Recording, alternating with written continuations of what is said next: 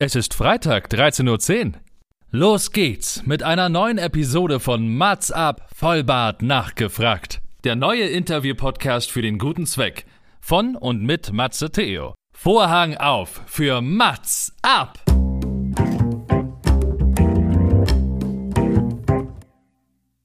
Mats ab, Vollbart nachgefragt ist noch ein neuer Interview-Podcast. Es kommen Leute zu Wort, die Matze Theo, das bin ich. interessant findet und die vorher noch nie die Gelegenheit hatten, ihre spannenden Geschichten zu erzählen. Zehn Fragen Naja, also fünf. und noch fünf. Ja, also zehn in Summe. Äh, Egal. Im Anschluss an das Gespräch verabreden sich beide zu einer guten Tat. Mats ab, Erika die Witt. Herzlich willkommen, liebe ZuhörerInnen, zu einer neuen Ausgabe von Mats ab Vollbart nachgefragt zur Jubiläumssendung. Kaum zu glauben, dass es die 100. Sendung ist. Vor genau 100 Wochen habe ich die erste Folge meines Podcasts veröffentlicht und ich könnte nicht glücklicher sein. Und glücklicher könnte ich auch nicht über meinen heutigen Gast sein. Er ist ein absoluter Wunschgast und es hat sogar so gut geklappt, dass wir diesen Termin vorverlegt haben. Mein heutiger Gast hat über sieben Jahre oder mehr als sieben Jahre als Arzt im OP und auf Intensivstation gearbeitet und hat sich nun entschieden, die Menschheit anders zu kurieren. Das aber ohne Nadel, Tubus und Propofol. Als sogenannter Sinfluencer liegen ihm die Themen wie Veganismus, Rassismus, Gleichberechtigung und mentale Gesundheit am Herzen. Das bewies er unter anderem auf seinem ehemaligen eigenen YouTube-Kanal Vegan ist ungesund und seit dem 9. März ist er eins von fünf oder einer von fünf, die in der neuen Netflix-Serie Queer Eye Germany anderen Menschen unterstützen, wieder ganzheitlich zu sich zu finden. Ein großes Willkommen an Alyosha. Wow, ich glaube, ich habe noch nie so eine Einführung bekommen. Wahnsinn. Herzlich So, wir sind willkommen fertig. Mir selbst, danke. Dankeschön. Ich bin jetzt total gespannt und freue mich voll. Geil. Ich habe das Gefühl, ich sitze auf so einem Thron gerade.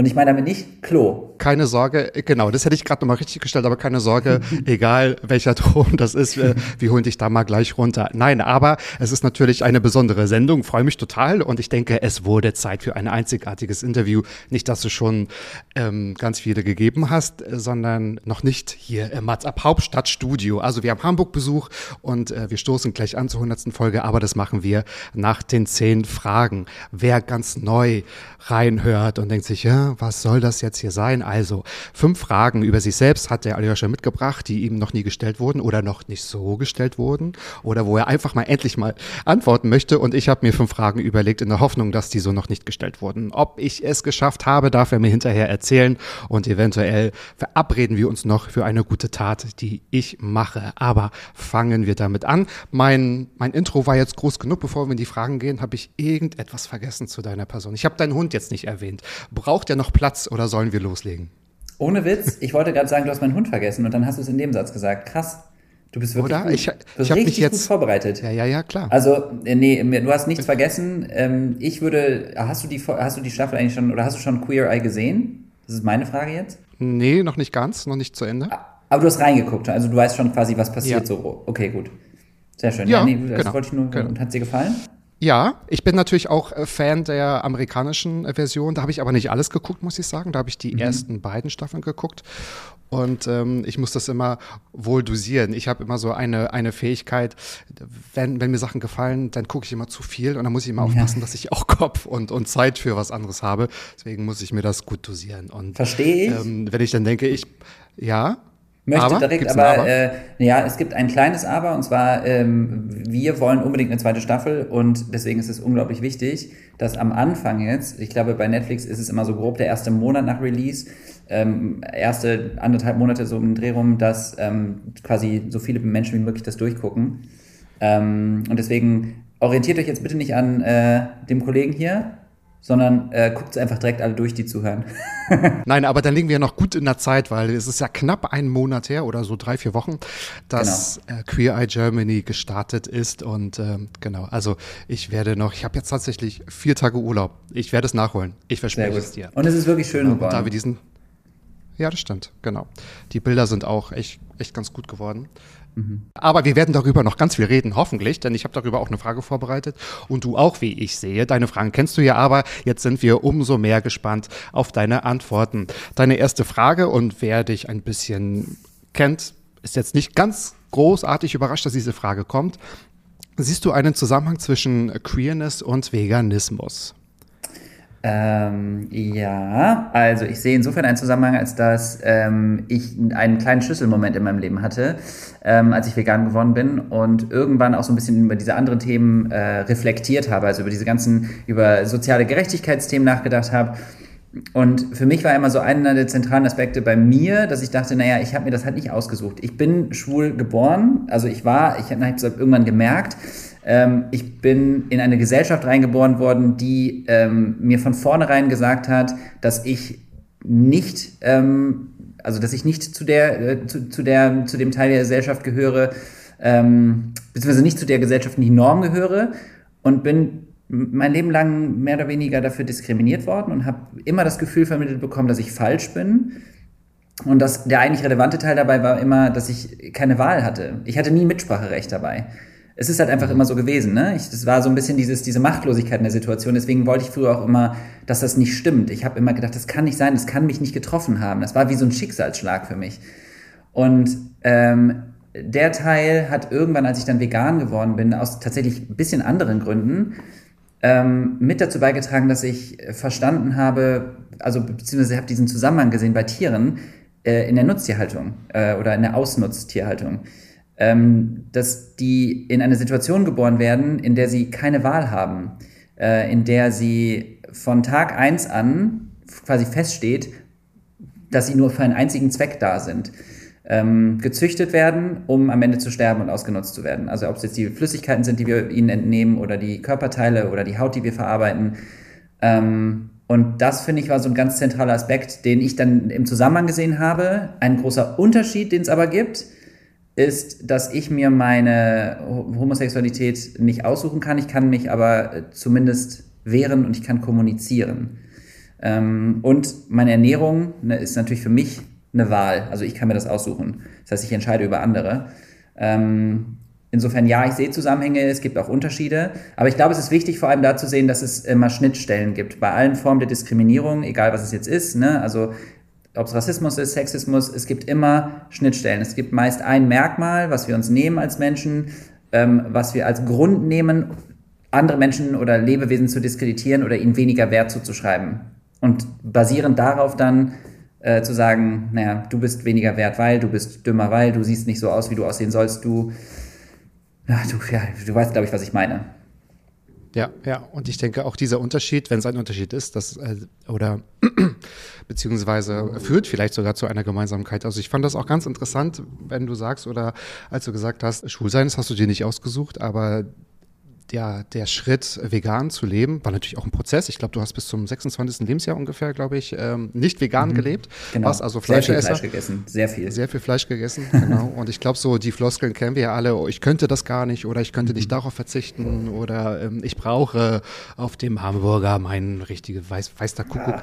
Ja. Ähm, genau, das ist aber eine bewusste Entscheidung gewesen. Und ich denke, also das ist übrigens auch eine ganz interessante Frage, ob sich der Aktivismus, wenn man es so benennt, ähm, sich unterscheidet unterscheidet. Ähm, ich glaube so, wenn man über Wahl und Privilegien halt spricht, äh, ist es wahrscheinlich so im Ursprung ein Unterschied, aber der Aktivismus und also das finde ich auch immer ganz interessant. Du trittst ja mit allen Themen relativ, äh, also gleich verteilt. Also ist dir alles gleich wichtig und es hängt vielleicht auch alles miteinander zusammen. Alarm. Kein Problem. Es ist immer schwierig mit dem alles gleich wichtig. Ich habe manchmal das Gefühl, also ich habe manchmal das Gefühl, ich kann nicht allen Themen gleich gerecht werden. Also ich glaube, jeder Mensch hat so Schwerpunkte und das ist auch was, was im Aktivismus schnell passiert ist, dass Menschen, wenn man eine Tür öffnet, das Gefühl haben, dass es so einen Dominoeffekt hat und man muss auf einmal allen gerecht werden und ich glaube, von dem Gedanken muss man sich ein bisschen lösen, weil man sonst ja. in dieser Welt nicht überlebt. Ähm, weißt du, was ich meine? Also ich habe eine Zeit lang Total. auch das Gefühl gehabt, nee, ich habe heute, ich muss heute dringend mal wieder was über Rassismus, ich muss heute dringend mal wieder was darüber. Und irgendwann bin ich daran kaputt gegangen, weil ich gemerkt habe, ich kann nicht allem gerecht werden. Und ich denke auch eine Frage, die natürlich total gemein wäre, die gar nicht sinnführend oder ja sinnstiftend wäre, für welches Thema würdest du dich entscheiden, wenn du müsstest? Ne? Das äh, macht, macht ja gar keinen Sinn. Das heißt, du hast so diese Themen für dich entschieden, die dich auch betreffen und das ist auch total gut so. Ob sie nun, also keiner entscheidet ja darüber, von wegen du hast aber 25 Prozent mehr Posts über Veganismus gemacht als über LGBTQ-Themen. Von daher, ähm, ich glaube, das ist doch auch, auch, ganz gut, wenn man so deinen Namen hört, dass man dich gleich mit ein paar Themen auch verbindet. Das ist eigentlich, das ist eigentlich gut. Also dann hast genau. du ja auch einen guten Job gemacht. Aber natürlich, ich gebe dir da recht, es entscheiden ja dann doch erstmal andere. Ne? Du hast ja eher davon gesprochen, äh, ich habe gefühlt, komme ich nicht hinterher und möchte natürlich allen Themen gerecht werden. Ja. Struggle ja. of the Daily Life zurzeit. Ja. Und Veganismus ist ja auch was, was ich mir aussuche. Ne? Das betrifft mich ja nicht direkt. Das ist ja auch schon ein großer Unterschied nochmal. Das betrifft, das ist ja wirklich was, was wir für andere machen, größtenteils. Eben, eben, genau. Und ich fand das, äh, ich zitiere dich mal, ich versuche dich zu zitieren aus einem ehemaligen Interview. Das fand ich sehr gut, dass du auch ganz deutlich gemacht hast bezüglich Veganismus. Es geht nicht darum, dass die Tiere sterben. Also der Tod ist für die, glaube ich, eher eine Erlösung, sondern wie wir sie tatsächlich ausnutzen und wie wir sie halten und wie wir mit den Tieren halt auch umgehen. Genau, das ist äh, ja, hat er recht. Trauriges, ganz furchtbares Thema. Da gibt es ganz viele Filme, da gibt es ganz viele Artikel und äh, Interviews mit den unterschiedlichsten Menschen auch dazu. Ähm, das sollte man irgendwie auch alles hören, damit einem der Appetit sprichwörtlich vergeht, so finde ich. Aber du hast gerade von einer guten Wahl gesprochen. Das äh, bringt uns gleich zu deiner zweiten Frage. Ähm, du hast dich ja auch mal entschieden, etwas im Leben anders zu machen. Und zwar, du hast sechs Jahre Medizin studiert. Du hast, glaube ich, auch um die sechs Jahre für deinen Facharzt gelernt und gearbeitet. Wieso hast du dich denn danach entschieden, Social Media zu machen?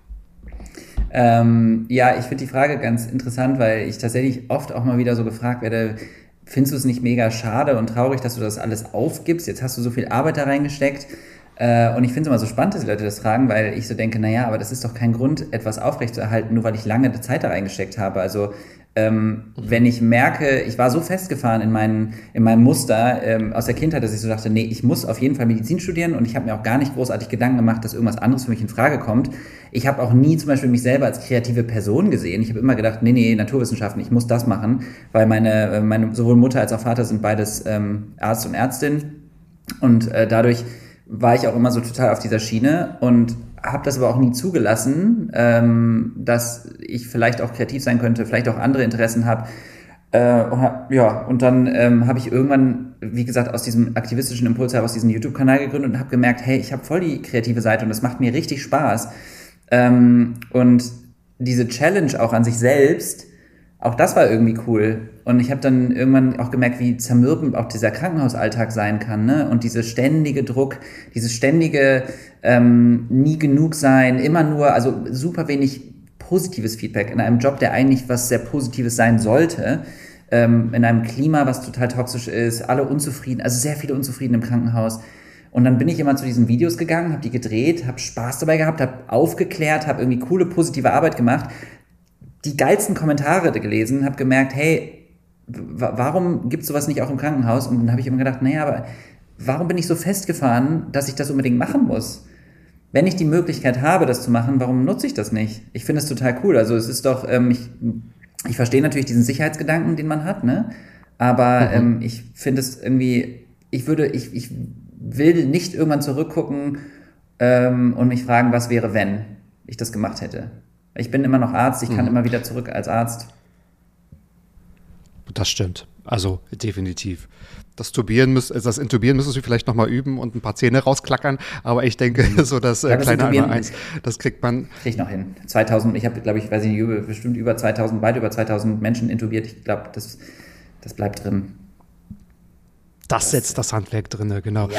Das setzt auf jeden Fall. Ich würde trotzdem mal eine Hypothese ähm, aufstellen. Glaubst du, ähm, wärst du trotzdem diesen Weg gegangen, wenn vielleicht der Druck oder diese Unzufriedenheit auf Seite des Klinikumalltags so groß wäre?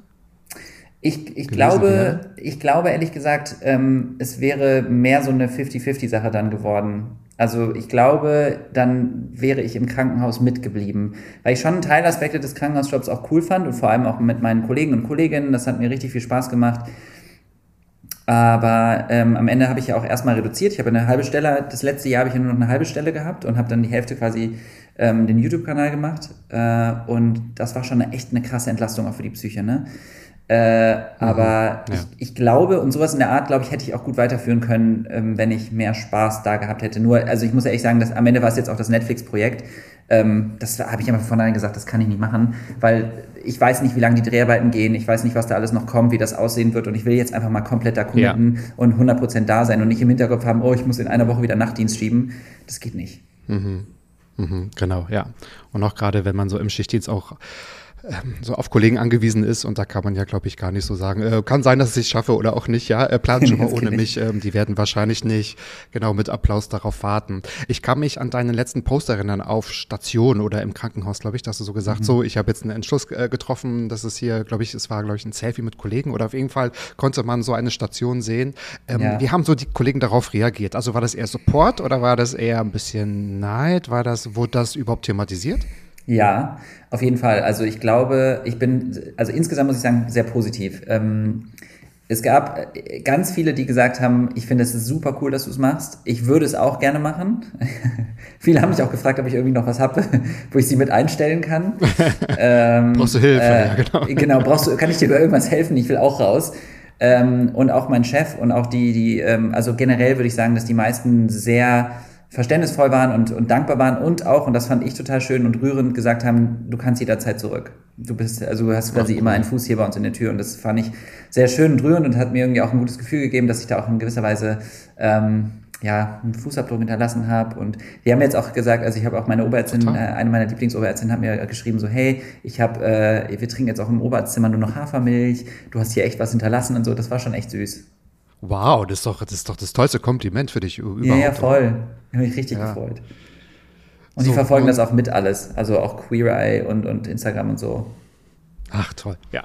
Ist natürlich super, ne? wenn man auf der Couch sagen kann, guck mal, das ist mein Kollege, mit dem habe ich Nachtschichten geschoben, jetzt ist er da, das ist natürlich total toll. Genau, also. was das für ein Arschloch geworden ist. ja, guck mal, hier so ein Snobs und Fame. Nein, äh, Spaß beiseite natürlich, also absolut liebe Grüße an die ganzen Kolleginnen und Kollegen.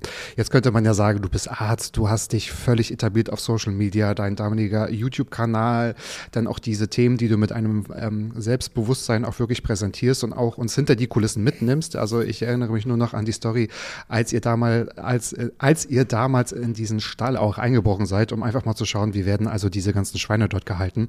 Mhm. Ähm, gehen wir mal lieber jetzt nicht ins Detail, sondern ich glaube, da würde ich jetzt irgendwie ein schlechtes Gefühl bekommen, wenn ich dir dafür ja. keine Stunde gäbe, weil das braucht die Zeit tatsächlich. Jetzt mal auch eine Frage von dir selbst und umso umso wichtiger auch die Antwort von dir selbst. Wo nimmst du ja. eigentlich dein Selbstbewusstsein her? Genau, die Frage habe ich mir tatsächlich sehr bewusst überlegt, weil ähm, sie natürlich impliziert, dass ich super selbstbewusst bin. Und du bist so gut informiert über mich, dass ich mir sicher bin, dass du schon weißt, was ich jetzt sage. Ähm, der scheint. Ich nicke so. gerade.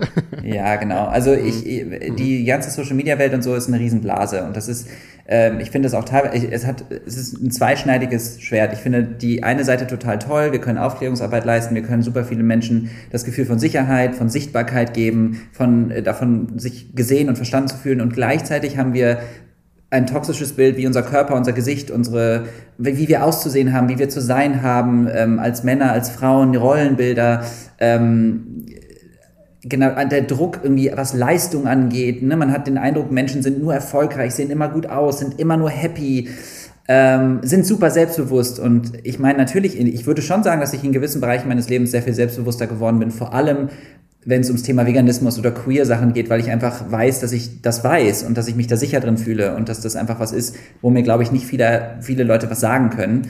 Ähm, da stehe ich zu 100 Prozent hinter. Aber zum Beispiel habe ich früher ähm, ganz, ganz, ganz große Schwierigkeiten gehabt, mich überhaupt fotografieren zu lassen, weil ich mich nicht ertragen habe auf Fotos, weil ich mich so unattraktiv fand und ich dachte, boah, wenn ich so aus, kann nicht sein, sehe ich wirklich so furchtbar aus. Ähm, ich habe auch Schwierigkeiten gehabt, mir zuzuhören, weil ich meine Stimme furchtbar fand. Ähm, also eigentlich so, so eine Art Imposter-Syndrom über sich selbst. Also einfach, ich fand mich sehr schwer zu ertragen. Und ähm, ich habe aber dann irgendwann mal so, so eine Story gemacht, in der ich einfach nur gesagt habe, ey, ich habe heute einen Kacktag und ich finde es okay, dass ich einen Kacktag, Kacktag habe. Und da kam so krasse Resonanz von Leuten, so im Sinne von, boah, ich habe heute auch einen Scheißtag, ich finde es so cool, dass du es mal sagst. Und dann habe ich zum ersten Mal gemerkt, äh, was das mit Menschen eigentlich macht, ähm, diese Social-Media-Welt.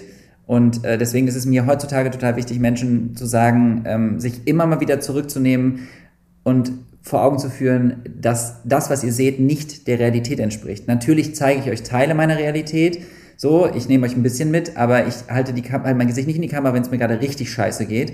Ähm, und wir alle sind Menschen, wir alle haben Struggles, wir alle haben Unsicherheiten, egal wie viele FollowerInnen wir haben, egal wie wir vermeintlich aussehen oder uns präsentieren. Ähm, und deswegen, ich habe ein sehr stabiles Umfeld äh, und darüber bin ich sehr dankbar. Die fangen mich immer wieder auf, aber ähm, also Selbstbewusstsein ist wirklich nicht eins der Attribute, die ich mir zuschreiben würde. Ja, und das, was man vielleicht auch total braucht bei so einem Thema, was du ja also gefühlt für die anderen machst. Also die Aufklärung, ne? du klärst ja nicht dich auf, weil du bist für dich sehr gut in den Themen drinne und gut informiert, sondern möchtest ja auch, dass andere sich damit auseinandersetzen. Du unterstützt dabei, dass andere sich damit auseinandersetzen, auch bei Queer Eye. Also seid ihr wirklich ganz nah an die Menschen da dran, um sich mit mhm. den Themen auseinanderzusetzen um sie auch da wieder so zu unterstützen. Ich habe es einfach genannt, wieder ganzheitlich zu sie zu finden, also sie wirklich so ja. zu supporten, dass sie wieder ähm, also nicht wieder glücklich sind. Ich glaube, das ist ein bisschen zu einfach gesprochen, aber jeder weiß, was damit gemeint ist. Einer deiner letzten Posts war auch, und das ist genau das, was, was du gerade angesprochen hast. Also es ist auch okay, wenn man mal einen ganz schlechten Tag hat. Äh, wie geht's euch? Oder seid einfach nett zueinander. Das ist auch das, muss man fairerweise sagen, dass man nicht überall sieht. Zumindest von Leuten, die mit einer großen Reichweite für ein Thema stehen. Weil da mhm. ist es ja ganz oft, hast du auch gesagt, sehr bewusst, ähm, ist, ähm, also ist ja auch ein Unterschied, ob man jetzt Stories macht, weil man Stories machen muss für den Algorithmus oder weil ich gerade das Thema ist mir gerade wichtig oder das Thema ähm, genau. ist gerade unterrepräsentiert. Das muss ich jetzt mal umso mehr zeigen. Aber glaubst du denn, müsstest du an deinem Bild arbeiten ähm, bezüglich äh, also deinem Selbstbewusstsein oder am Selbstbewusstsein selbst? Es könnte ein Unterschied sein. Was meinst du an meinem Bild vom, von, von mir selbst? Von deiner Definition so, dass es dein Selbstbewusstsein, dass du es irgendwie nicht hast? Oder müsstest du am Selbstbewusstsein selbst arbeiten? Oder einfach nur an, an dem Bild, was du vielleicht, also das teilen ja wahrscheinlich nicht, also andere nicht mit dir. Die würden genau. dir vielleicht eine gegenteilige Antwort geben. Ja. Äh, also ich glaube, ich muss an meiner, ich sollte, ich möchte gerne an meiner Selbstwahrnehmung arbeiten und ich möchte ähm, andere Menschen aber auch dazu ermutigen, das auch zu tun. Ich habe jetzt eine Therapie angefangen letztes Jahr im Dezember ungefähr äh, und arbeite da tatsächlich auch dran. Also wir besprechen das auch. Es geht viel um meine Selbstwahrnehmung. Ich kriege auch Hausaufgaben von dem Kollegen, der sagt dann, was ich machen soll und ich soll mir eine Tabelle machen, soll mir aufschreiben, äh, quasi, ne, warum ich denke zum Beispiel, dass ich nicht gut genug bin und dann auf der anderen Seite, warum ich vielleicht doch gut genug bin und meine Schlüsse daraus und ähm, das ist schon echt gut. Das fällt mir sehr schwer teilweise, ne? aber auch das ist ja Teil des Prozesses.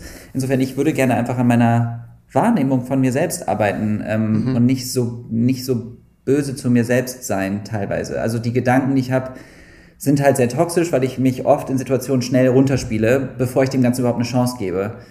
Ähm, also ich gehe in einen Raum und ich lerne jemanden kennen und denke im Zweifel erstmal, die Person ist eh besser als ich die macht das eh besser als ich. Oder die sieht eh besser aus. Oder die ist eh krasser. Ähm, weißt du, also es ist halt sehr, ich gehe sehr schnell auf so Schlüsse. Oder wenn zum Beispiel ähm, äh, im Krankenhaus, ich habe jahrelang gedacht, oh, ich kann das nicht, ich fliege ja bald auf, bald checken die, dass ich keine Ahnung habe. Ähm, bis wirklich kurz vor Ende, sogar schon nach dem Facharzt, bis ich dann irgendwann so gedacht habe, nee, ich kann das. Also jetzt langsam habe ich es verstanden. Das hat aber lange gedauert. Und das ist halt, glaube ich, einfach so ein Prozess. Ich habe, also ich schließe das so ein bisschen darauf zurück, äh, ich führe das ein bisschen darauf zurück, dass ich ähm, als, oder ich glaube generell, dass Menschen, die Diskriminierungserfahrungen machen. Also ich zum Beispiel als, als schwuler Mann immer schon mit dem Gefühl groß geworden bin, dass ich eben falsch bin, dass etwas mit mir nicht stimmt und dass das so unterschwellig äh, tief in mir verankert ist und immer dazu führt, dass ich davon ausgehe, dass etwas an mir eben nicht stimmt. Also ich glaube, je mehr Menschen diesen Widerstand erleben mit sich selbst und je mehr du ähm, ich weiß nicht, ob du das Wort Othering schon mal erfahren hast, also dass du anders bist, dass du das Gefühl bekommst, anders zu sein als die Norm, in Anführungszeichen, ähm, desto mehr fühlst du dich vielleicht auch wirklich falsch und anders.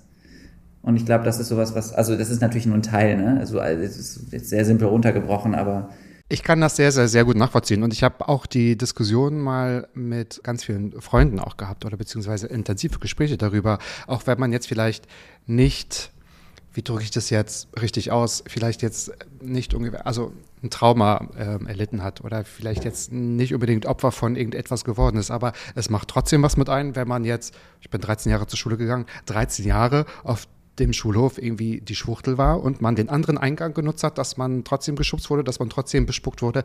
Das ist irgendwie, auch wenn es jetzt, auch wenn man da drüber steht und nichts Schlimmes, sage ich mal in Anführungsstrichen, passiert ist, ist es ja trotzdem, was ein ja immer ein bisschen beeinflusst, wenn man so äh, neue Menschen kennenlernt oder in Situationen reingeht. Das hat man, das ist ja irgendwo abgespeichert, die Erfahrung, ne? Und äh, von 100%. daher, das ist ja das, was ähm, du auch sagen kannst. Umso bemerkenswerter, das muss man aber wirklich sagen, ist es, dass du trotzdem, ich sage jetzt mal, den Spieß nicht umgedreht hast, aber darf, also dich so einsetzt, also auch mit deiner eigenen Person, dass es anderen Menschen besser geht oder dass du sie dafür unterstützt. Und deswegen ja auch gerade seit dem 9. März war richtig, ne? Der 9. März, mhm, mhm, äh, ein Tag nach dem Internationalen Frauentag, ist auch diese Netflix-Serie Queer Eye Germany gestartet. Genau, Queer Eye aus den, aus den Staaten kennen ja sehr, sehr viele, super erfolgreich. Und ähm, ja, zu Recht, ich kann es nur nochmal wiederholen. Was hat denn so Queer Eye für dich persönlich gemacht? Ähm, ja, das ist eigentlich auch ganz spannend, weil ähm, in dem Format geht es ja darum, anderen Menschen irgendwie zu helfen und so eine Reise durchzumachen, vielleicht sich so ein bisschen den so einen mhm. kleinen äh, imaginären Arschtritt zu geben äh, und sich selbst nochmal daran zu erinnern, ähm, wer sie eigentlich sind. Und wir alle tragen das ja in uns. Es geht nicht darum, Menschen zu verändern. Ne? Das ist äh, wichtig. In dem Format geht es nicht darum, Menschen zu verändern und anderen Schuhe anzuziehen und zu sagen, jetzt ist alles gut, äh, sondern so ein bisschen ähm, ja mit Feingefühl an Menschen ranzugehen und das Spannende, finde ich, war für mich, dass äh, die Dreharbeiten mich selbst so krass verändert haben und dass ich so eine Reise durchgemacht habe, die mir am Ende sogar bei den Dreharbeiten wieder geholfen haben, in meiner Rolle auch. Weil ich habe, ähm, also ich, ich bin, das wissen jetzt inzwischen alle, ich habe Medizin studiert, ich habe im Krankenhaus gearbeitet, ich habe mein Leben lang ein super heteronormatives Umfeld gehabt. Also, aber wirklich, ich glaube, ich hatte kaum äh, queere Freunde in meinem Umfeld. Also ich, mir fällt äh, niemand ein bis zu meinem, also bis spät nach meinem Outing. Ähm, ich habe in der Schulzeit, ähm, die gesamte Kindheit gab es kein Social Media, es gab keine schwulen oder lesbischen oder queeren Vorbilder für mich. Ähm, zumindest nicht in einem positiven Kontext, immer nur in einem gefühlt negativen.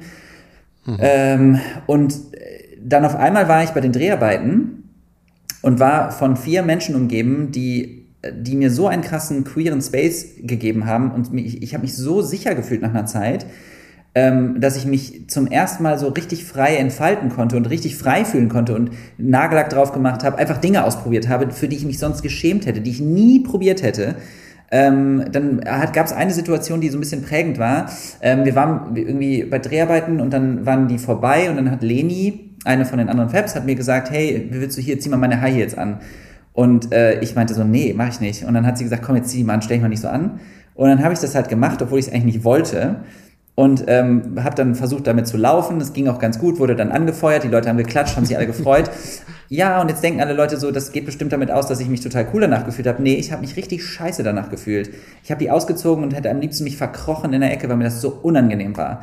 Und abends saßen wir zusammen am Tisch und wir haben geredet und dann habe ich äh, kurz angefangen darüber zu sprechen habe gesagt, dass äh, diese Situation für mich voll die Herausforderung war und dann habe ich auf einmal angefangen zu heulen. Musste ich richtig doll weinen ähm, weil ich dann gemerkt habe, wie absurd das eigentlich ist, dass mir so schwer gefallen ist. Ich bin geoutet, ich war zu dem Zeitpunkt 33 Jahre alt, oder ja doch, 33 Jahre alt, habe wirklich die gesamte Zeit umgeben von Menschen, die mir kein sichereres Gefühl geben könnten ähm, und habe mich trotzdem zu, in Grund und Boden geschämt, das zu machen.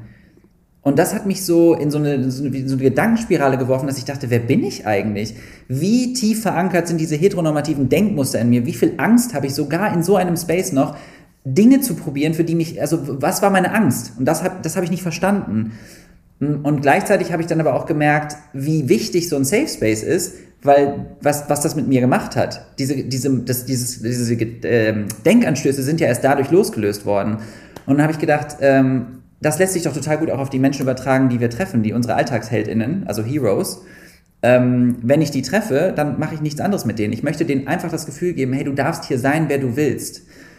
Ähm, und deswegen ist, glaube ich, auch eins meiner Themen, die mir so wichtig sind, sind Safer Spaces. Menschen das Gefühl, ja. also Gefühl zu geben, ey, ihr seid okay, so wie ja. ihr seid, ihr dürft euch hier frei fühlen.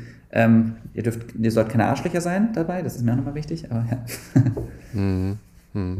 Das ist auch nochmal eine ganz starke Aussage. Nicht, dass ihr irgendwie als was Besseres da auftreten und sagt irgendwie, ach Mensch, du bist jetzt mal kurz kaputt, komm, wir machen dich, dich mal wieder heile und zeigen dir mal, wie es richtig geht, sondern Genau. das, was du beschreibst, ist auch einfach nur auch ein, ein Spiegel und ähm, hinterlässt ja auch einen Eindruck, dass jeder so sein eigenes Thema hat und dass es völlig normal ist, wenn man sich mal nicht in Ordnung findet oder wenn man auch mal für eine längere Zeit mal denkt, irgendwie, äh, das äh, eigentlich fehlt mir gerade so mal so ein, so, ein, so ein Blick oder ein Lichtblick. Wie haben denn jetzt die anderen vier Fabs darauf reagiert, als du dich quasi so geoutet hast, dass diese Situation dich so emotional mitgenommen hat, durch, also aufgrund deiner Geschichte? Das, ähm, also konnten die sich alle damit identifizieren?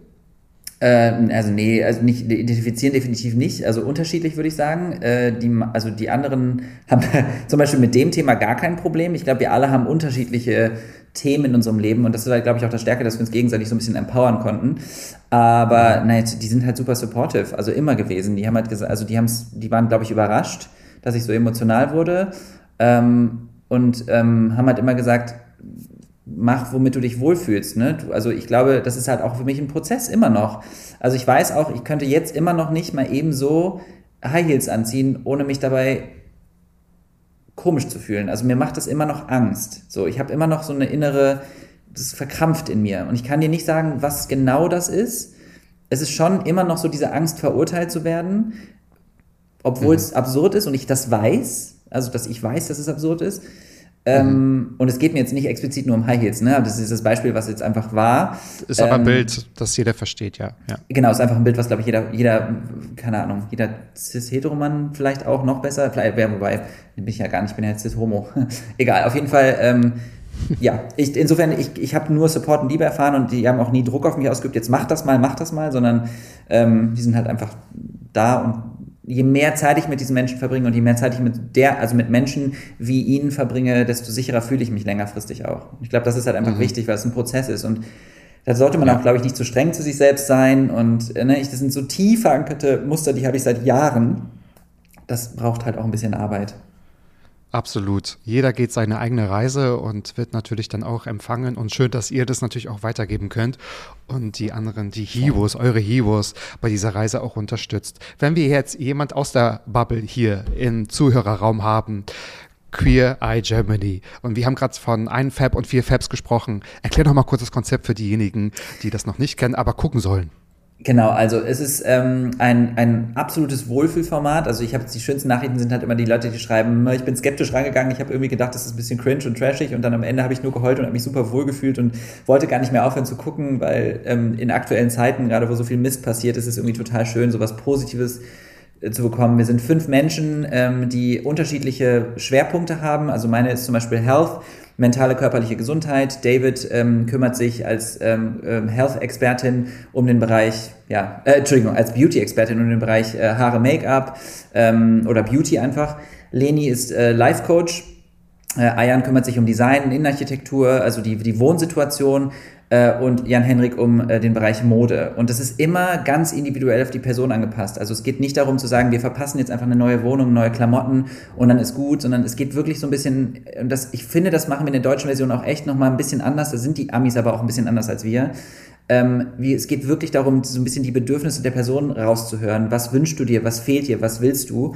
Ähm, und dann irgendwie auch zu helfen und auch Schwäche zu zeigen. Also auch, dass wir selber sagen, dass uns nicht immer alles leicht fällt. Also ich habe auch bei, bei äh, einer Person, bei Ulrike zum Beispiel, ähm, habe ich auch, das ist die zweite Folge, äh, die hat ganz doll Schwierigkeiten, auch sich selbst im Spiegel zu sehen und hat irgendwie ganz hässlich über sich selbst gesprochen. Und da habe ich ihr auch erzählt, wie es mir geht. Und ich glaube, sie hat gar nicht damit gerechnet, dass ich die, die eine der quasi Hauptprotagonistinnen, also Protagonisten in diesem äh, in dieser Sendung, auf einmal ihr sagt so, ey, ich hatte auch Schwierigkeiten, mich überhaupt vor der Kamera zu zeigen oder zu sehen. Äh, und das hat auch dazu geführt, dass sie sogar angefangen hat zu weinen, weil sie das gar nicht, ähm, sie hatte gar nicht damit gerechnet. Und ähm, die ursprüngliche Frage war eigentlich nur, was, worum geht's in der Sendung? Und ich hole hier wieder richtig aus, ne? Nein, zu Recht, zu Recht, weil das beschreibt ja die Sendung. Das kann man ja vielleicht auch nicht mit einem Satz machen, ja. Aber Ja. ich glaube, es gibt fünf Episoden gerade in der ersten Fünf. Staffel, korrekt? ja.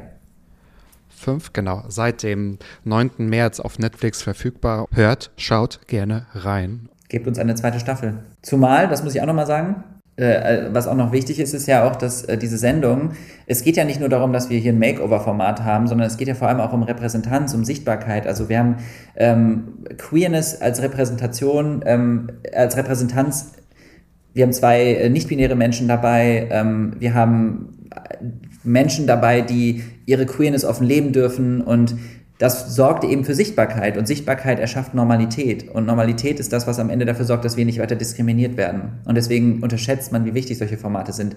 Und ich wünsche mir vor allem auch tatsächlich von nicht queeren Menschen ähm, Support, weil wir, also ich, es ist immer schwierig, wenn nur die Minderheit für die Minderheit kämpft, weil es ist eine Minderheit. Wir brauchen die Mehrheit. Und die Mehrheit ist meist nicht betroffen. Und äh, Sichtbarkeit kriegen wir eben nur, wenn ganz, ganz viele Menschen einschalten und ähm, sich das angucken. Mike Drop.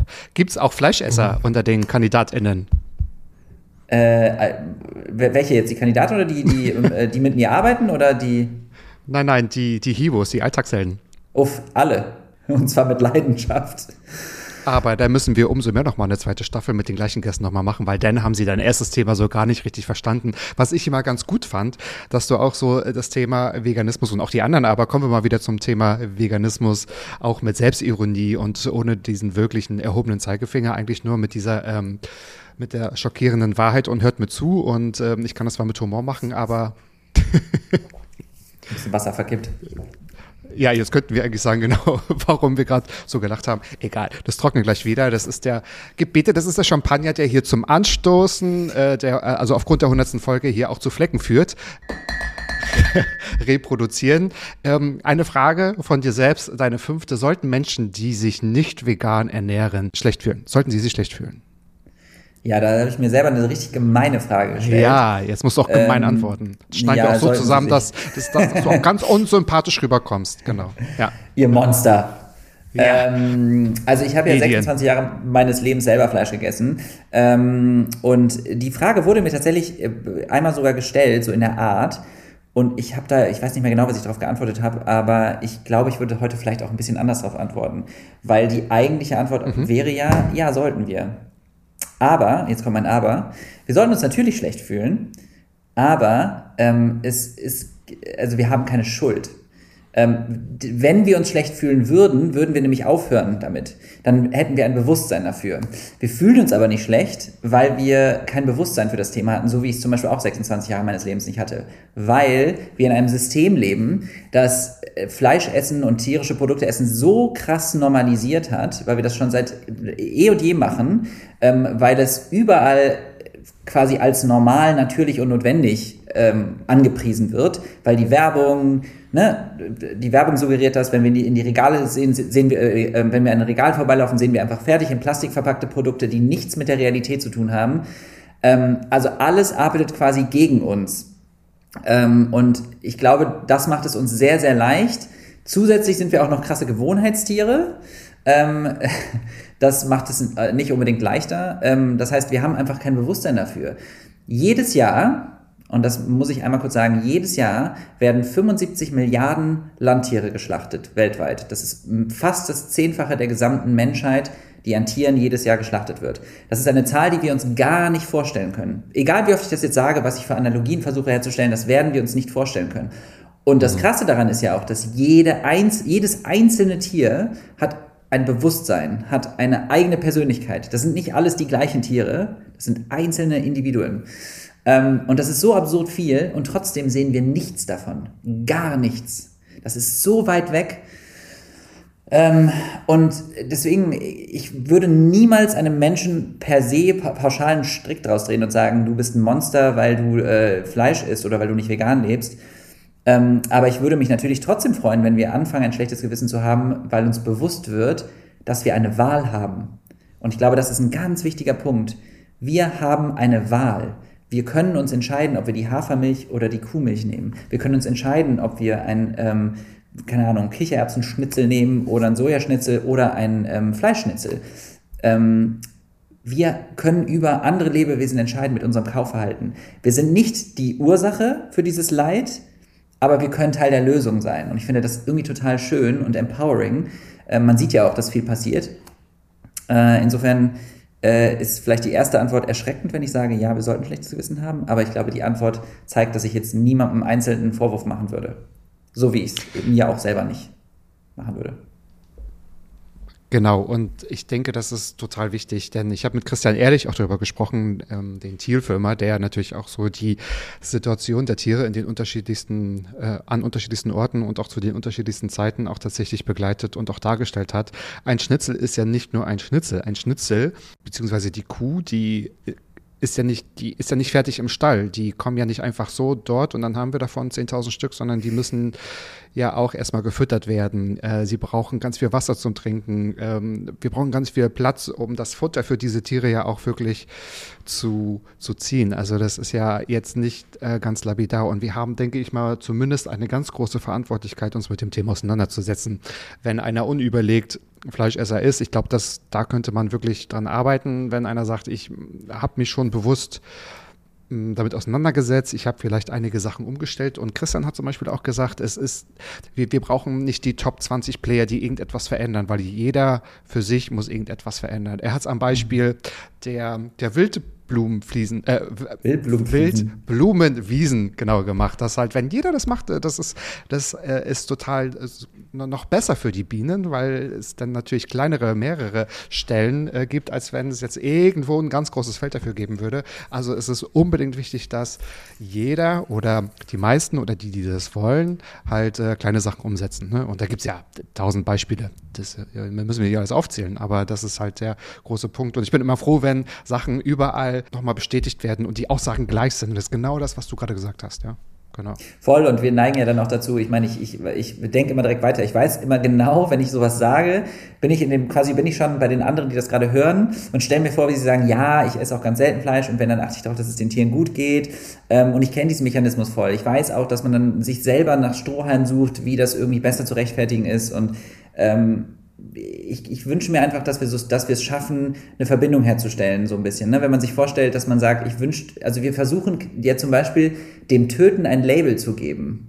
Ein, ein Bio, ein Demeter, ein ähm, ist glücklich getötet worden, Label zu geben. Und wenn wir das mal übertragen auf andere Situationen, auf unseren Hund oder auf egal wen, dass es ein, ein, ein Töten ist, obwohl wir es nicht brauchen, obwohl wir nicht darauf angewiesen sind, gegen den Willen eines Lebewesens, das ist doch der essentielle Teil, nicht wie es dem Tier geht. Also ich zum Beispiel muss sagen, wenn ich ein glückliches Tier habe, dann würde ich mir auch wünschen, dass es glücklich bleibt. Will ich das Leben ja nicht beenden. Ja, ja. Und es ist ja kein schönes Thema, was man angeht, wie ich verändere was und äh, entwickle mich weiter oder so. Das ist vielleicht auch ein schmerzhafter Prozess, weil man Total. ja, das hat vielleicht doch was mit Verzicht zu tun erstmal und man muss sich umstellen. Und ich könnte mir vorstellen, also du warst wahrscheinlich auch nicht bis Sonntag Fleischesser Nein. und Montag Nein. völliger missionarischer Hardcore. Veganer. Nee. Voll, es hat super lange gedauert und es ist ein schmerzhafter Prozess. Ich weiß noch genau, wie ich zu einer Freundin meinte, ähm, nee, ich lasse mir meinen Käse nicht nehmen, sorry, weil sie dann anfing mir zu erzählen, wie die Milchindustrie funktioniert. Ich war so, nee, ich lasse mir meinen Käse, ich kaufe Bio-Käse und dann ist auch gut. Irgendwann reicht's auch mal. Ähm, und ja, das fand ich total spannend. Also das ist, insofern, ich habe schon auch Verständnis dafür. Gleichzeitig muss man, und das ist halt immer so schwierig, bei so einem Thema mit eine gewisse Vehemenz beibehalten um mhm. halt einen Punkt rüberzubringen. Ne? Ähm, mhm. Ich bin trotzdem dankbar über jeden Menschen, der Schritte versucht und der eine Challenge macht, der sich in Richtung vegan bewegt.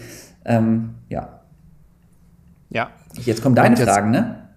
Jetzt kommen meine Fragen. Ich will aber noch einen Satz so verlieren. Ich glaube, wenn ich mir so die letzten 15 Jahre angucke, wenn man damals gesagt hat, also es gibt noch keinen guten Käsersatz, dann hat Armin gesagt, ja, stimmt, weil das schmeckt irgendwie gar nicht. Aber jetzt ist es ja wirklich, also es ja. gibt ja so viele gute vegane Alternativen. Aber darum soll es irgendwie gar nicht gehen. Jetzt ist der, ich sage es mal, der entspannte Teil für dich irgendwie vorbei, weil jetzt kommen meine Fragen, die du noch gar nicht kennst. Und ich hoffe, ich hoffe, dass sie einzigartig sind. Schauen wir mal. Ich habe irgendwo über dich gelesen und auch in meinem Intro über dich gesagt, du bist ein sogenannter Sinfluencer, ja, über die Themen, die wir gerade auch schon gehört haben und auch mit Recht. Ich würde gerne von dir wissen, wie findet man dann deiner Meinung nach so ein Gleichgewicht, wenn es darum geht, Erfolg für die Sache zu erzielen, ohne aber einen eigenen Erfolg zu erleben? Ich weiß nicht, ob ich die Frage erklären muss ähm, oder sollte. Sie ist ein bisschen kompliziert gestellt, aber Erfolg, du stehst ja für eine Sache ein. Also das heißt Erfolg, dass ähm, wenn man es schafft, äh, viele davon überzeugen, dass Rassismus blöd ist, dass Veganismus gut ist. Du hast ja dabei, es, du kriegst ja nichts auf deiner Stempelkarte von wegen, ha, ich habe wieder einen überzeugt, ja. das gibt mir was. Ja. Wie beeinflusst dich so ein Suchen nach so einem Gleichgewicht? Also das macht ja was wahrscheinlich mit einem. Aber meinst du, was meinst du jetzt mit Erfolg? Meinst du finanzieller Erfolg dabei parallel oder meinst Nee, du nee, nee, einfach ich meinte nee, ich meint jetzt, ähm, also Erfolg ist immer ein schwieriges Wort. Ich mag dieses Wort eigentlich gar nicht, aber Nee, nicht. Erfolg für die Sache, meinte ich jetzt, ist, dass man halt immer für den Erfolg der Sache halt arbeitet, ohne für sich einen Erfolg zu erleben. Das stimmt ja auch nicht ganz. Also ich meine, ich, ich erlebe ja Erfolge, auch wenn die, also die haben ja nicht in die, also klar haben die nicht direkt was mit mir immer zu tun, aber wir Menschen funktionieren ja trotzdem über ein Feedback-System. Und wenn Menschen mir sagen, hey, du hast mich positiv beeinflusst, dann gibt mir das ein gutes Gefühl. Es ist ja nicht so, dass mich das kalt lässt, auch wenn mich das nicht direkt beeinflusst. Ich muss ja nicht aus allem direkt irgendwie Geld oder irgendwas Konkretes ziehen.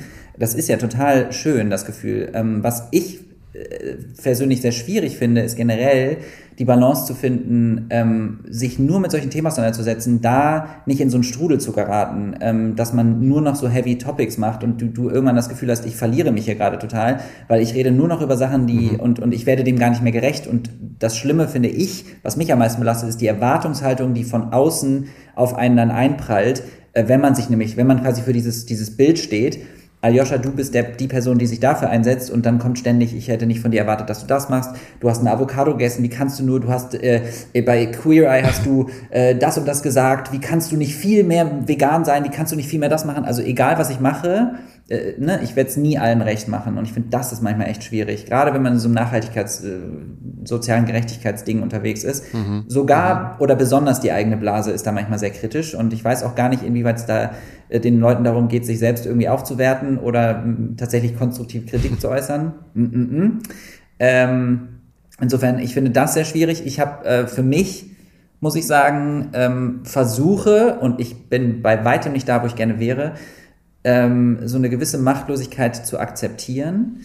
Ähm, also ich versuche mir immer wieder vor Augen zu führen, wenn jetzt jemand vor mir sitzt und sagt, ähm, ich habe das alles gehört, ist mir egal, ich esse jetzt einen Schnitzel zum Beispiel. Oder ich ist mir egal, ob du mir erzählst, dass man das N-Wort nicht sagen darf, ich mache es trotzdem weiter. Ähm, ich muss ab einem bestimmten Punkt meine Energie für was anderes aufwenden und sagen, gut, ich, ich kann dich nicht zwingen.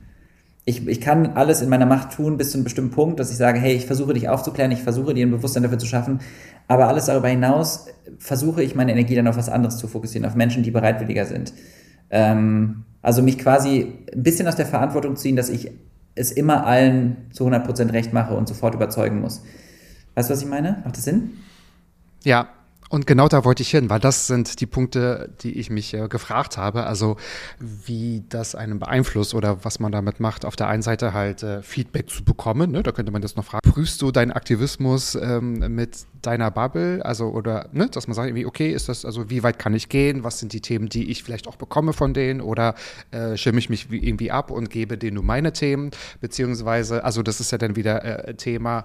Ähm, das kannst du dir dann dir zusprechen, womit du arbeiten musst, was sich vielleicht auch bestätigt und dann auch noch darauf zu achten auf der anderen Seite, das hast du eingangs gesagt, ähm, zu schauen, dass ich nicht nur diese krassen Themen habe, damit man sich verliert und eigentlich nur noch ähm, so wie ähm, Sondersendung Brennpunkt, also sich so anfühlt, dass Ja. äh, man ganz viele negative Sachen, die ja meistens sind, worüber man aufklären muss, halt so äh, konsumiert, dass man ähm, sich verliert, dass man so Teil darin verschwimmt, weil man, Ja. man kann ja die Sache, also du als Aktivist, auch wenn du das jetzt 24-7 machen äh, würdest, du wirst es ja nicht lösen. Ne? Also das ist ja ein Thema, was ähm, wir alle bearbeiten müssen. Ich finde vor allem auch so, ich habe auch mal ein Video dazu gemacht, äh, so die Art und Weise, wie wir miteinander kommunizieren, hat, äh, hat ganz viel Einfluss auf uns. Ähm, und das ist irgendwie auch was, was ich, äh, wo ich an mir gearbeitet habe, weil ich war tatsächlich dieser typische Agro-Veganer, der sehr wütend auf alle war und der, äh, ja wirklich, der auch äh, echt, ich war richtig wütend auf Menschen, wenn die an der, an der Kasse gesehen habe und ich glaube, viele, die vegan leben, kennen das, weil man halt dieses Leid gesehen hat, ne? man hat diese, diese Bilder vor Augen, man hat so eine Machtlosigkeit, denkt sich, wie kannst du nur und ähm, Das Problem daran ist, und das ist mir irgendwann bewusst geworden, wa- was mache ich damit? Ich, ich werte mich eigentlich nur selber auf. Eigentlich sage ich den anderen Menschen nur, ey, ich mache das richtig. Wieso machst du das nicht so wie ich? Und das ist wie so eine, also wie so eine, die, man möchte sich halt so eine krasse, also eigentlich wertet man andere Menschen ab, um sich selbst indirekt aufzuwerten. Auch wenn ich natürlich der Meinung bin, dass die Grundidee richtig ist, also ich, ne, ganz moralisch betrachtet ist es einfach richtig, aber man vergisst sich in dem Moment und denkt sich halt, äh, denkt nicht mehr darüber nach, hey, du hast auch vor ein paar Monaten noch Fleisch gegessen. Du hast auch vor ein paar Monaten noch überhaupt nichts über das Thema Rassismus oder sonst irgendwas. Also wir, wir müssen halt einfach so ein bisschen den Menschen auch Raum für Veränderungen geben, den wir selber auch gebraucht haben. Und selbst wenn andere, wenn jetzt jemand kommt und sagt, ja, ich bin aber sofort vegan geworden. Ja, das ist gut für dich, das freut mich total, dass du es geschafft hast. Das heißt aber nicht, dass du das auf andere übertragen kannst. Wir haben keinen Einblick in den Köpfen, in den, was, was im Leben anderer Menschen abgeht. Und sich so ein bisschen wirklich da rauszunehmen und zu sagen, jeder Mensch hat eine eigene Lebensrealität mit eigenen Struggles, eigenen Dingen, die, mhm. die, in, sich, die in dem vorgehen, ähm, mhm. das hat mir sehr geholfen. Mhm. Und viele sind vielleicht mit anderen Themen weiter, vielleicht, ja, oder genau, haben das genau. für sich so aufgeschrieben. Von daher ist, ähm, ja, das kann ich mir ganz gut vorstellen. Ich ziehe jetzt eine Frage vor, weil sie hier ganz gut passt und du hast am Ende deiner, deiner eigenen Fragen schon ein bisschen daraufhin geantwortet. Ich wollte einfach von dir wissen, wer kümmert sich denn eigentlich um deine körperliche und mentale Gesundheit bei der ganzen Arbeit, die du auch gibst, wenn es um diese großen Themen halt auch geht? Ja, gute Frage. Hm. Ähm, also ich habe, ich meine, einen Teil habe ich ja schon beantwortet, dass ich äh, eine Therapie ja. angefangen habe. Das ist genau, äh, ja. mir auch sehr wichtig. Ähm, ich versuche, also ich, äh, du, wirst, du wirst auch wissen, dass ich äh, sehr CrossFit verliebt bin inzwischen. Ich bin ein großer CrossFit-Fan geworden. Ähm, das ist ein, also so eine Art intensiv, also wie so ein HIT-Training, also ein, mhm. intensives Intervalltraining, ähm, was mir unfassbar viel Spaß macht und immer einen freien Kopf gibt. Und egal wie beschissen es mir geht, äh, habe ich danach irgendwie gefühlt erstmal einen Kopf für eine Stunde frei. frei. Ähm, mhm. Äh, und es gibt mir einfach ein gutes Körpergefühl. Und ähm, was alles andere angeht, ist es einfach ein sehr harter Work in Progress und ich bin definitiv nicht da, wo ich gerne wäre, ähm, weil ich auch merke, dass ich mich selber natürlich dann in Themen reinsteige und äh, durch die Öffentlichkeitsarbeit so das Gefühl habe, ich habe Druck, ich den ich mir aber selber auch aufbaue und auf, auf, er, auf, auf erzwinge. Mhm. Oder ja. erziehe. Mhm. Auf erziehe, genau, das wollte ich sagen. Ähm, und ich manchmal so denke, ja, wie kann ich mich noch besser davon distanzieren? Wie kriege ich das hin, dass ich weniger irgendwie Selbstzweifel habe, dass ich ähm, vielleicht auch einfach mal aufhöre, Kommentare zu lesen. Aber dann denke ich, ich möchte aber die Kommentare lesen, weil ich will ja auch wissen, was bei den Leuten abgeht und ich will auch, ne, auch die positiven Sachen sehen und ich will auch den Leuten teilweise was zurückgeben. Ähm, es ist, es ist schwierig. Also ich würde nicht sagen, dass ich die perfekte Lösung habe, aber ich habe zumindest mit Teilen angefangen. Und ähm, eine Sache, die mir total wichtig ist, dass ich offen darüber spreche auf Instagram, also in der Öffentlichkeit, dass ich Menschen halt auch das Gefühl gebe, dass sie nicht alleine damit ja. sind und dass es halt irgendwie normal und okay ist, äh, Struggle zu haben und nur weil ich irgendwie ähm, jetzt quasi in der Öffentlichkeit stehe, heißt das nicht, dass ich, dass es mir besser geht und auch nur weil ich den Eindruck mache, heißt es nicht, dass es mir besser geht. Und Aljoscha, ich glaube, das ist relativ selten. Das ist ganz erfrischend, das auch von dir zu hören, der ja auch mit diesen Themen auch in der Öffentlichkeit steht. Und ich glaube, das machen nicht viele, ähm, weil es auch vielleicht nicht viele betrifft. Aber ich denke, das ist sehr, sehr, sehr erfrischend und auch gerade in der heutigen Zeit, wo auch ganz viele andere Themen einen den Tag tatsächlich versauen, wo man auch, mhm. ähm, also ich kann auch nur von mir ausgehen, ich reagiere immer auf alles allergisch, wenn ich irgendwo sehe und ich habe es auch vermieden, manchmal Nachrichten zu konsumieren, weil ich konnte damit manchmal meinen Tag gar nicht starten, weil ich war so voll, ich wusste, das, das beschäftigt mich drei Tage. Ich kann das nicht, ähm, ich ja. kann das nicht verarbeiten, nicht filtern. Nichtsdestotrotz hatte ich auf der anderen Seite ein schlechtes Gewissen. Toll, jetzt sitze ich hier und sage mir, nee, bitte, ich lese es nicht, ja. Und ich muss mich aber auch der Realität stellen. Und ich mich dann trotzdem aber ertappe, dass ich unter den Themen, die jetzt so in den Nachrichten halt dann und dann auch so Kom äh, Kommentare lese. Und ich denke mir auch die Themen, die nicht populär sind, die aber trotzdem wichtig sind. Also ich reagiere allergisch darauf, haben wir gerade keine anderen Probleme. Doch, aber ich glaube, wir sind alle fähig, mehrere mhm. Themen zu bearbeiten und äh, andere Themen fallen ja dadurch nicht nicht runter. Und das ist, und das ist so ein, da kommt man ja nicht raus. Das kann man, finde ich, oder mir fehlt so das Werkzeug, das, äh, die, die, die Tools, da kann man auch nicht fair raus argumentieren, weil denke ich mir so, wie soll ich den denn da abholen? So. Und ich denke auch immer, ach, es ist nicht meine Aufgabe, irgendwie Leute aufzuklären oder das Leben zu erklären.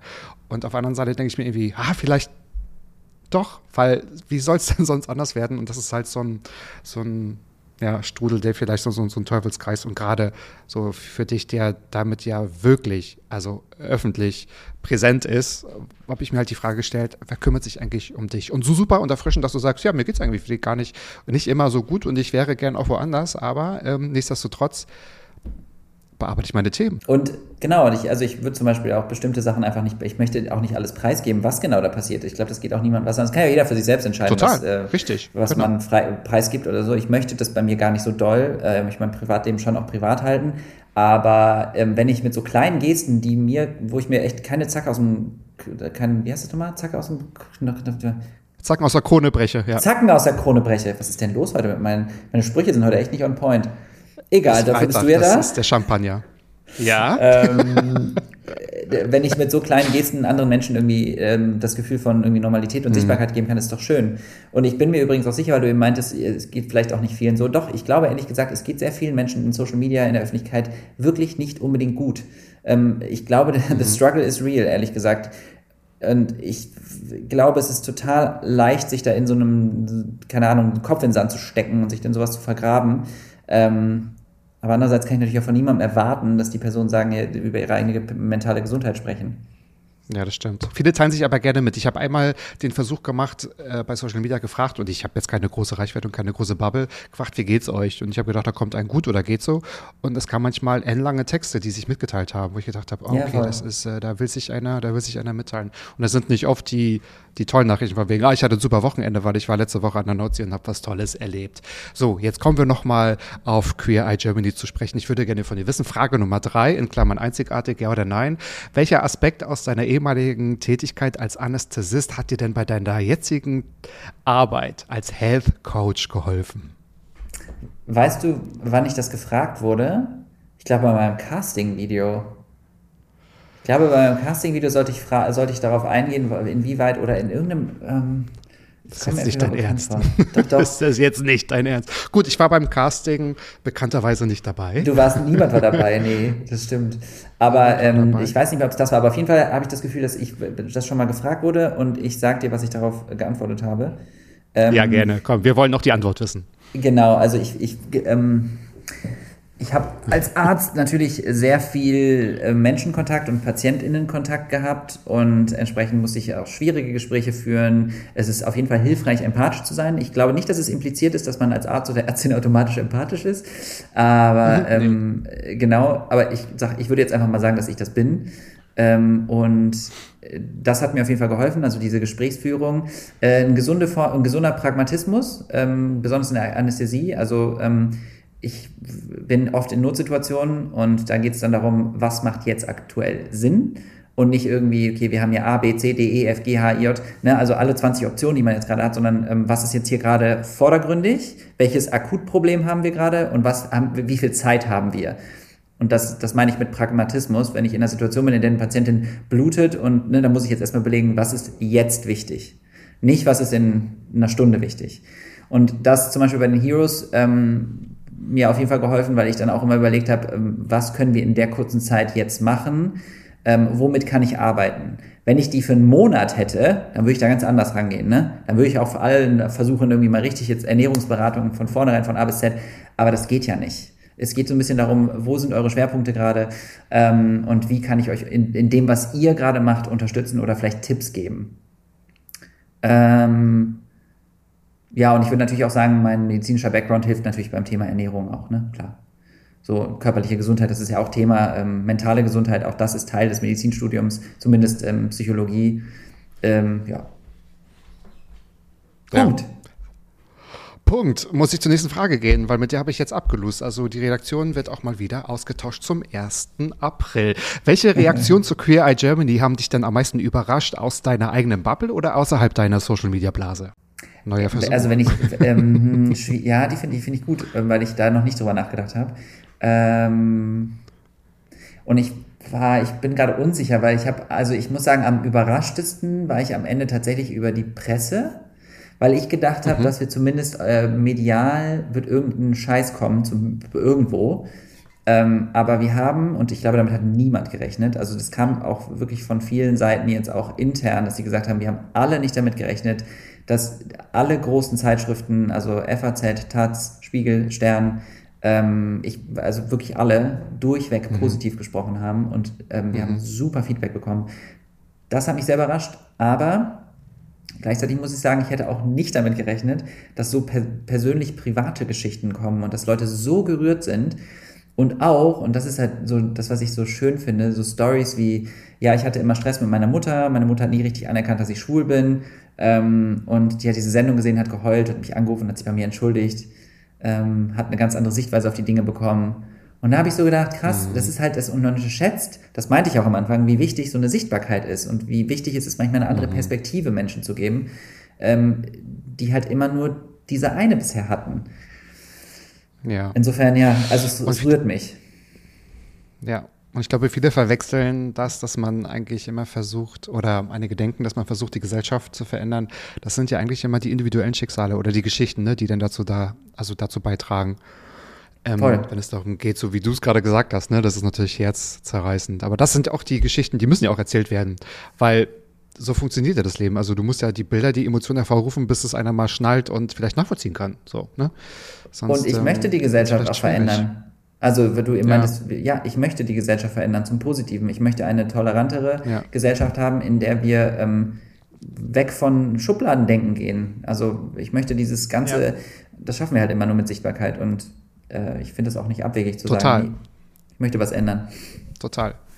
Ja, und ich meinte, das passiert dann natürlich, wenn diese, äh, weil was ist dann die, die Gesellschaft? Das sind ja die ganzen Einzelgeschichten. Und wenn die umso mehr dadurch passieren, durch so eine wunderschöne Netflix-Serie, dann ist es natürlich umso mehr ähm, bewundernswert und auch grandios und ist es wert, auch zu teilen.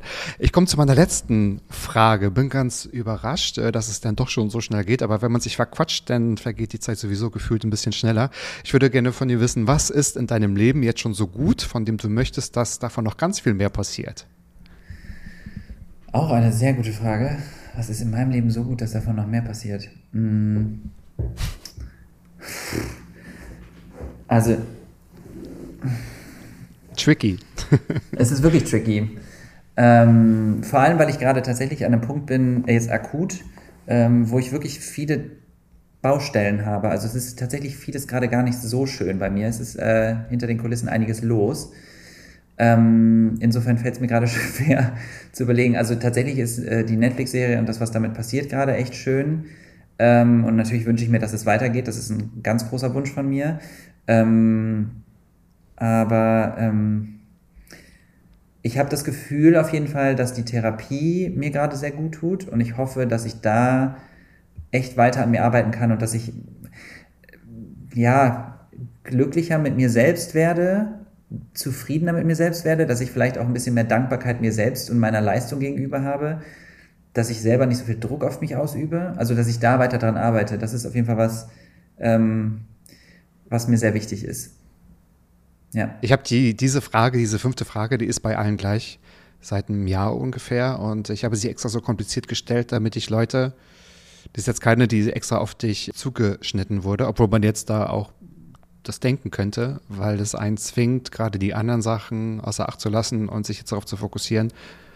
Ähm, was ist denn jetzt gut? Was könnte so weiterlaufen, dass ich mich mal kurz darauf konzentriere, was mich vielleicht Positiv. auch gerade stützt und hält und halt auch, genau, supportet. Ja, I feel you. Und äh, trotzdem schöne Sachen, die dann auch dabei sind, definitiv.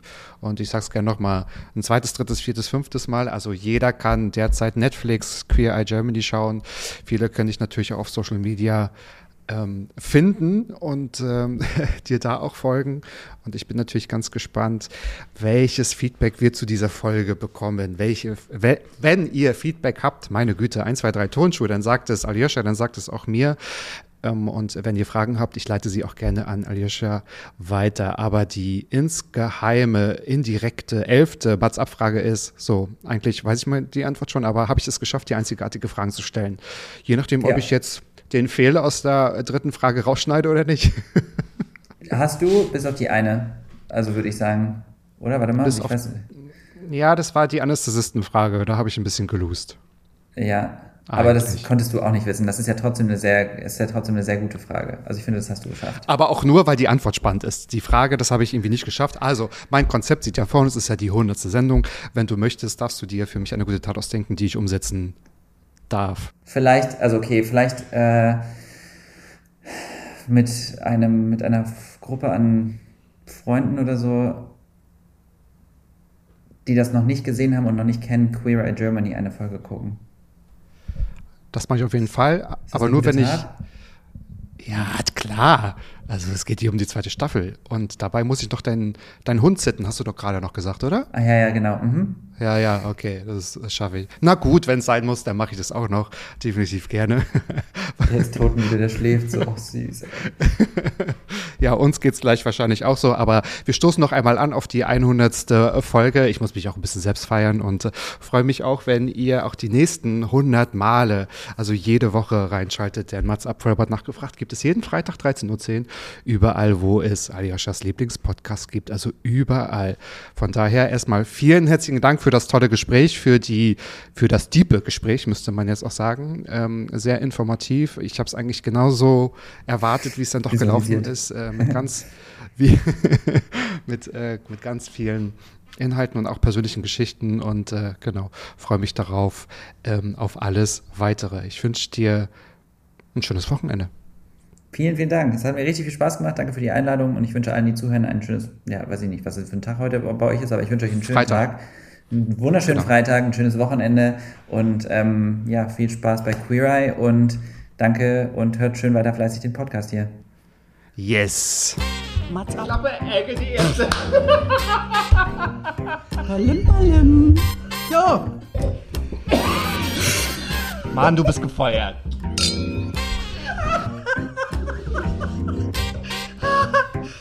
Ich war noch in der Probezeit. Mats ab.